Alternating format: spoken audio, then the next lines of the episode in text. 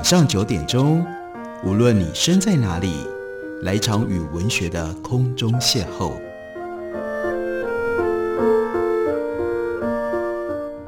杨照谈书，邀您一同遨游文学世界，认识古今中外的经典之作。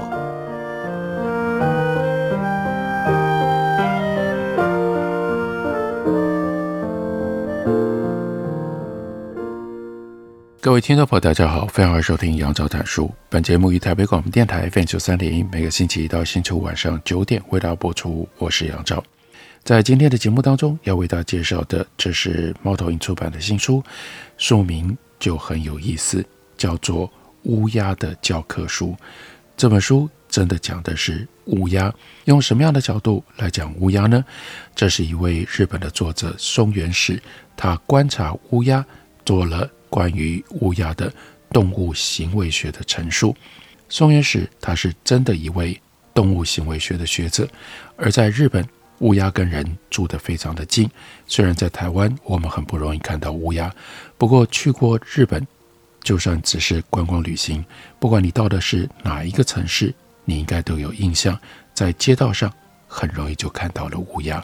乌鸦到底是一种什么样的鸟？这种鸟为什么？会跟人在日本变得如此的亲近，在这样的情境底下，我们又会如何了解住在都市里的乌鸦的行为呢？例如说，乌鸦吃什么？松原史书里就有一段很有趣的观察。他说，在六月，但气温呢已经快要超过三十度了，他在找一对小嘴乌鸦当中编号九十七 A 的雄鸟，找了两个小时。找不到它，就只好回到巢的前面去等。进入了京都下鸭神社的这一片森林之后，他呢好不容易因为有树荫，不再流汗，吹经过树荫的风，感觉到很舒服。才刚想要说：“哎呀，一开始就应该在这里等吧。”这个时候呢，他在等的那只鸟，编号九十七 A 的雄鸟回来了。这只乌鸦在嘴里面。叼着东西，又白又细长，等等等等。你这家伙，我在这么炎热的天气里跑来跑去，你竟然叼着叼什么呢？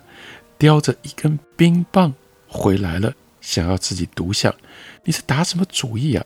哎，从哪里把冰棒捡来的呢？哎，那么热，应该要分我一半吧？但小嘴乌鸦同学一点都没有察觉，松原史。怒气冲冲的视线，他就轻轻地停到了棕榈树的顶端，先把冰棒暂时放在脚边，然后呢，用他的脚叼起累积在树叶基部的落叶，把它们移开。啊，不会吧？松原史就充满怀疑，盯着这只乌鸦看。原来乌鸦在藏冰棒，盖上了一片比较大的树叶，再把落叶一片片的盖在上面。仔细的把冰棒埋好，再用嘴把表面弄平整之后，飞走了。乌鸦储藏食物，他说这种行为我看过好多次，但真的没想到居然会连冰棒都埋藏起来。他说我没机会看到乌鸦回来，哎呀，来找他的点心的时候，发现哎，怎么只剩下一根冰棒棍？他会有什么样的表情？哎呀，没看到那个表情。太遗憾了，太遗憾了。然后他就回到一个动物行为学的这样的一个立场，跟我们解释：乌鸦什么都吃，它们是极端的杂食性，它们不吃叶子，因为不太利用那些要花很长的时间才能够消化，而且营养价值低的叶子。不过呢，种子、果实、昆虫、鱼、蜥蜴、蛇、青蛙、鸟、哺乳动物。什么它都吃，搜寻尸体来吃也是他们的得意本领。有一个称为生态金字塔的营养阶层模式图，最底下的是生产者，在陆地上的话就是植物，上方是初级消费者的草食动物，在上面是二级消费者的肉食动物。这样描绘下去的话，那乌鸦是除了生产者以外的所有阶段。都稍微参与，而且还扮演了生态系当中吃尸体的腐食动物的角色。所谓腐食动物，是指生物界当中的清道夫。在非洲的干草原，当狮子正在吃猎物的时候，后面会有猎狗、非洲野犬、黑背虎狼、兀鹫等在等待。虽然能够只处在营养阶层当中的某一段的单纯生物，实际上应该很少。不过，像乌鸦这种在哪一个阶段都能够插上一脚的生物也很少见。一般来说，巨嘴鸦是比较偏肉食性的，小嘴乌鸦则较偏草食性。这是基于1959年池田真次郎的研究。这项辛苦研究是将在农地附近驱除有害鸟兽时候所扑杀的乌鸦，将它的胃内含物做详细的调查。不过，在看到附近的食物品相表的时候，会有这是生物分类表吧？一般的感觉，因为看了就知道，乌鸦会吃各种分类群当中的生物。调查这种东西，从碎片还要能够断定这是蚯蚓类，这种研究者的执着也很惊人呢、日本人才能够这样做研究吧？他说，在那个之后，再也没有人做过这种辛苦的大型研究。所以呢，一直到今天，一九五九年的研究仍然是应用的标准。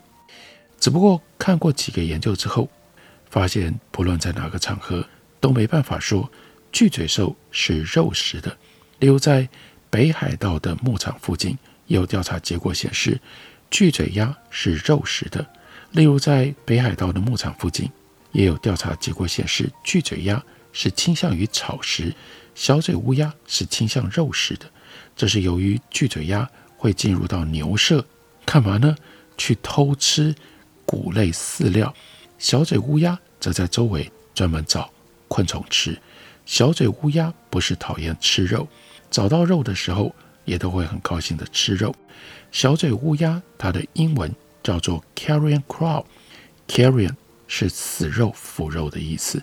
这似乎是来自于英国的印象。当公路上或者是附近有动物被车压死的时候，就会有乌鸦来吃。而乌鸦在日本的居住环境当中，是以种子类或者是蚯蚓、昆虫等的捕食机会比较多，所以小嘴乌鸦吃肉还是吃素，就会给人不一样的印象。那不管是小嘴乌鸦或者是巨嘴鸦，都喜欢吃果实，也吃很多的果实。乌鸦有很强的食果动物的印象，不只是人类会吃得很开心的香甜水果，就连樱花果或者是石茱萸、超叶树的果实、樟树的果实，它们都经常吃。虽然朴树的果实很甜很好吃，不过呢，樱花树的果实一般就很难吃了。还有呢，茱萸果子有腥味，而且呢辣辣的，超叶树。甜归甜，会在嘴里留下一点怪味。桑树的果实成熟了之后还蛮甜的，但就是有一种让人担心，那真的可以吃的那样的一种樟脑的臭味。不过对于鸟来说，那就已经是很棒的美食了。乌鸦运送这些植物种子，就使得乌鸦能够扮演让种子散布的角色。由于乌鸦的体型大。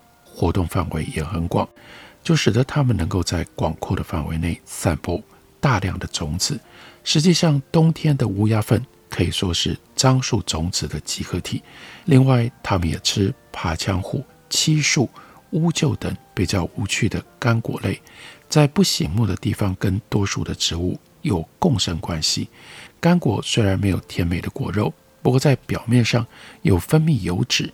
当成是给搬运种子的鸟类的报酬，而像柿子或者是枇杷等人类也很喜欢吃的美味果实，乌鸦当然不会放过。对于栽培果树的人来说，乌鸦是很麻烦的对手。他们也喜欢西瓜、哈密瓜，超喜欢番茄。松原史说，在我老家的后面有一片假日农园，小嘴乌鸦一家经常不请自来，就在那里收获。小番茄，总括来说，只要是甜美多汁的果实类，乌鸦都很喜欢。另外一方面，乌鸦基本上不吃蔬菜，特别是会忽视生的蔬菜，只不过小嘴乌鸦会吃小黄瓜。他们会大大方方地走到田埂当中，采下了一根小黄瓜之后，嘎吱嘎吱嘎吱地把它啄碎，再把碎掉的小黄瓜捡起来吃。巨嘴鸦就不吃小黄瓜，不知道那是因为他们对食物的喜好不同，还是他们觉得采小黄瓜来吃很麻烦。小嘴乌鸦在小黄瓜的产季结束之后，有的时候也会对茄子出手，但是由于茄子既不甜，也没有水分，所以常常啄了一口就会丢掉。在食物方面，小嘴乌鸦有一种极具特征的行为，那就是敲破核桃。最基本的方法是从空中把核桃丢下来扎破，这是只要有核桃的地区都会看到的乌鸦的行为。在关西核桃少，所以观察没有看到过，但是到了东京。在多摩川中游的河岸边，就可以看得到乌鸦会捡拾漂流到河岸的核桃往上飞，再从上空往下丢，而且不是只有往下丢而已，还会先轻轻地把核桃往上方抛，再多转一点高度，才让核桃掉下去，然后追着掉落的核桃急速下降。若是核桃顺利破掉的话，就捡起来吃；要是没有破，只是弹起来的话，就捡起来再丢一次。不过无论如何，他们必须要追着核桃跑，要不然就会找不到核桃的去向。巧妙的是，他们一定是在有很多石头的河岸做这件事。他们也不会把核桃丢到草地上去。松原史就说：“我在河岸边看过乌鸦，不是丢核桃，而是丢贝类。短嘴鸦丢贝类的高度。”和要扎破那个贝类的最低限度必要高度大概一致。分析的结果，这应该是在节省飞行所必须消耗的能量。日本的小嘴乌鸦也会做同样的事，不知道是不是因为类似的贝类有好几种的缘故，所以他们经常会因为没有扎破而重飞好几次，或者反而飞到比必要高度还要高的高空，就没有办法完全的节约能量。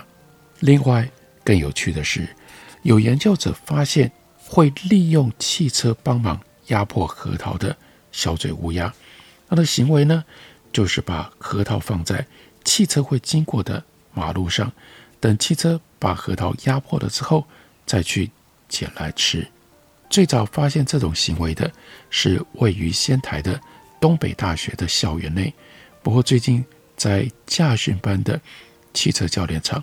也看得到了，可能是乌鸦在这附近的高空丢核桃，想要砸破，但教练场的教官刚好开车压过没有砸破的核桃，让乌鸦学到了、学会了这件事吧。乌鸦的行为，因为在都市而有各种不同的变化，真的非常的有趣。我们休息一会儿，等我回来继续聊。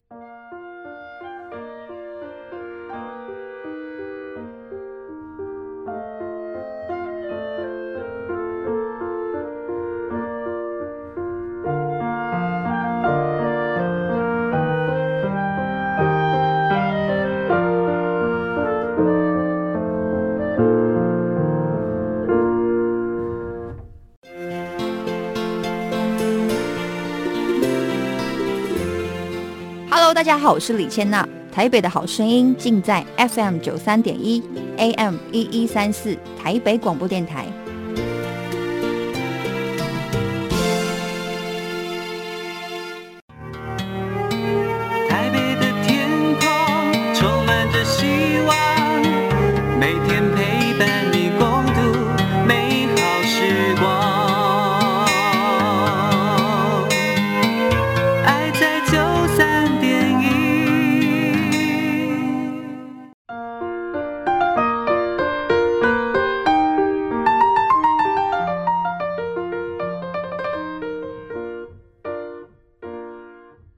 感谢你去收听杨照谈书。本节目为台北广播电台 FM 九三点一，每个星期一到星期五晚上九点为大家播出到九点半。今天为大家介绍的是猫头鹰的新书，从日文翻译过来的《乌鸦的教科书：都市里的动物行为学》，作者是松原史。刚刚在休息之前提到了乌鸦会利用汽车帮它把核桃给压开来，让它可以吃里面的坚果。乌鸦这种行为大多是在校园内或者是十字路口这类不减速慢行就不行的场所，对乌鸦来说也是安全的状况。不过呢，松原史说，我有一次实际看到，在国道高速公路的交流道上，车子以高速公路上飙车般的速度直冲过来，小嘴乌鸦在这里到最后一秒才决定核桃的位置，在最后千钧一发之际才咻逃到步道上，逃过汽车，真是非常危险，而且被压迫的核桃随着砰的一声碎成片片。乌鸦还得把已经粉碎的核桃碎片一个个捡回来才行，才捡一下就有车子冲过来，乌鸦又在惊险万分的逃到中央分隔岛上，利用汽车的好处和遇到事故死掉的缺点，哪一边比较大呢？他说实在不太清楚了。根据仙台市研究这种行为的竹立太启先生的说法，这种行为的难度太高，在离巢幼鸟当中。大概只会有一只能够学到。换句话说，这叫做单传的技法。虽然如此，根据竹立太启的研究试算，等待车辆通过的成本，以及自己被车子压死的成本等等加总起来，这并没有比很平常的从空中把核桃往下丢的方法好。在红灯的时候，把核桃放到亭子的中间的车子轮胎前，车子经过。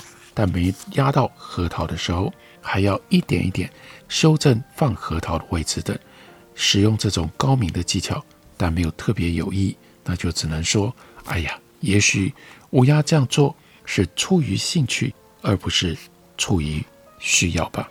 这里又牵涉到了，那乌鸦会玩吗？那就牵涉到了乌鸦会，特别是为了玩耍有趣做这种事情吗？和玩耍有些不同，不过呢，乌鸦很擅长模仿声音，可以学得惟妙惟肖。被人类饲养的乌鸦经常会学人说话，然后虽然没有像九官鸟或者是鹦鹉讲得好，但可以讲得不错。特别是巨嘴鸦声音的音质特性和人类很像，所以呢，很容易互相模仿。但是对于乌鸦为什么会讲人话还不清楚。话说回来，九官鸟和鹦鹉会学习模仿人类讲话的理由也不清楚。接着，当然就牵涉到另外一个问题。作为乌鸦的行为研究者，松原史说经常被问到说：“，乌鸦很聪明吧？”不过这个问题很难回答。话题一开始讲起来就很长了，每次被问到的时候。就只好发出“嗯”这样的声音，含混过去。可是呢，没有成功过，所以还是讲一下吧。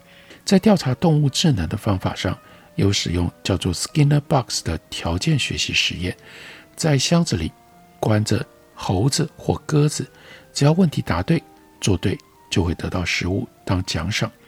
这种机关就叫做 Skinner Box。在做调查的时候，发现巨嘴鸭记忆事物的速度比野鸽快，记得的时间也比较长。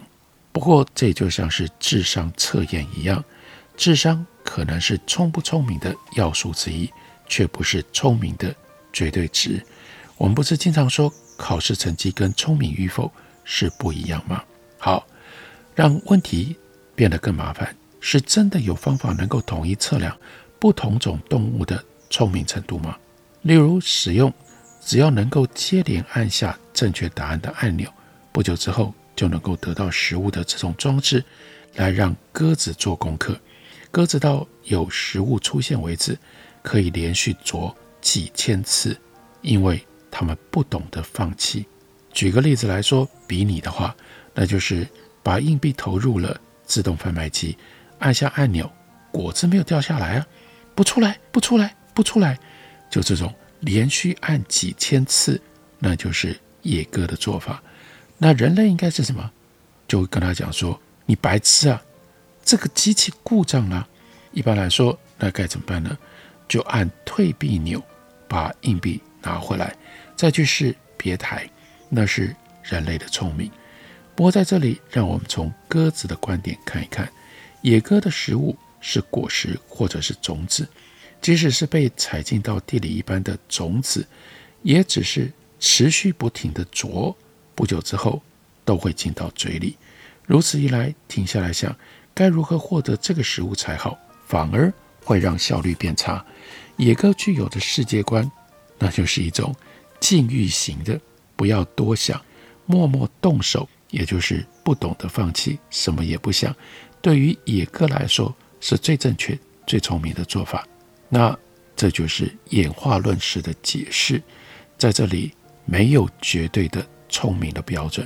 话说回来，把两片煎饼重叠得好好，再一口气衔在嘴巴里的乌鸦看起来很聪明，比起用蛮力来敲破核桃，从上空往下丢的方式显得。非常聪明，不特地使用翅膀，而是把核桃放在马路上，让车子经过把它压迫的方式，看起来更加的聪明。对的，问题就在于看起来。对人类来说，看起来很聪明就是聪明的定义。虽然这会陷入因为聪明所以聪明的 tautology 循环论证当中，但是用人类的基准来计算测量动物的能力。本来就是相当勉强的，何况聪明还具有有效的处理、想出高效率的方法等种种不同的意义。人们所感到的聪明，应该是指人类本身所必要的能力，也就是能够维持复杂的社会，想出补足人手不足的高效率方法。因为如此，就必须要记忆经验、加以理解、订定计划等一连串的能力吧。在这样的前提底下。我们来看乌鸦的能力，的确，乌鸦可以很快的记忆，记忆力良好，这些特征就变成了让人们判断它们很聪明、头脑很好的理由之一吧。分布在新克里多尼亚岛上的新克里多尼亚乌鸦，不只会使用工具，还会自己制作工具。加拉巴哥群岛的啄木树雀，虽然会把仙人掌的刺，拿来当工具使用，但不会自己加工。新克里多尼亚乌鸦会弯曲叶柄，把树叶的边缘切开，调整成容易使用的样子，然后当做自己的工具，重复使用多次。由于制作工具一直到不久之前都被认为是人类的专利，即使是近年来，最多也只扩张到黑猩猩的程度而已。所以发现了新克里多尼亚乌鸦。让这件事情一口气就做了大幅度的跳跃。不止如此，在实验条件下，把食物放在用管子组成的装置当中，啄这边是没有用的，所以要从那边压下去，让食物掉在这个洞里面。像类似的这种事，乌鸦能够立刻看出来。就连由于用这个工具没办法够到食物，所以得先用这个短的工具把那个长的工具。从管子里拉出来，再换成用长的工具把食物拉出来。他们连这种计划都能够定得出来，这就只能够认为乌鸦并不是单纯，虽然不知道是为什么，不过衔着这个东西随便咚咚咚的敲就好，那样的一种暧昧理解，而是能够真正了解工具的特性来定定计划。这种能力果然应该很诚实的说，是聪明的惊人吧。新克里多尼亚乌鸦一跃而成名，剑桥大学等也进行了各种各样的实验，其中当然也就产生了那别种乌鸦又如何呢？令人惊讶的是，秃鼻鸦会弯曲铁丝制作工具，把食物勾上来。老实说，松原时他说，根据我对在日本的冬天看到的秃鼻鸦的印象，是只会成群捡拾掉在地上的稻穗，比较偏向。以乌鸦来说，是有点笨的鸟。哎呀，我把它们看扁了。只不过秃鼻鸦完全没有在野外制作工具、使用工具的记录，看起来似乎在饲养底下所显露出来的潜在能力，跟在野外很平常做给大家看的事情不一样呢。还有呢，我们要考虑到因为物种的不同所造成的生活史差异。关于灵长类的智能。是以社会性智能被视为重要，记得整群的成员整理顺位，还有力量的高下，顺利地掌握个体之间的关系，来平安度日。这叫做社会性智能，也可以说是政治头脑吧。有一种说法认为，也许是由于这被转移到其他方面，才产生了高度的智能。在乌鸦当中，是渡鸦展现出高度的社会性智能，而全面性的被认为是聪明的动物，但是却完全没有渡鸦会使用工具的报告。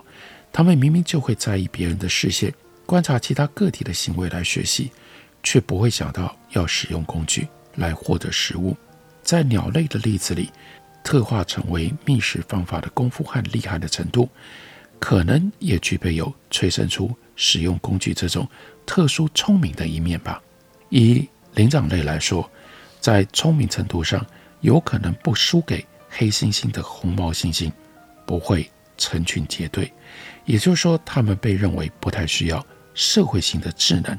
所以，我们还不能断言，只有社会性智能对于智能的发展发达是重要的。这也就是说，我们不能够。整个全面的说，乌鸦是很聪明的，因为在乌鸦的聪明之中，也有各种各样的种类。松原史的观察是，只要做实验，小嘴乌鸦也应该能够做出什么样的事情来。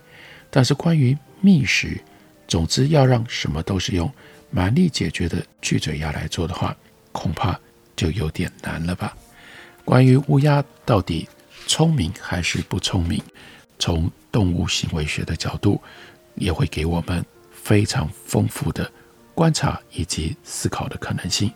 这本书叫做《乌鸦的教科书》，非常有趣，非常好看，介绍给大家，推荐给大家。感谢您的收听，下个礼拜一同一时间我们再会。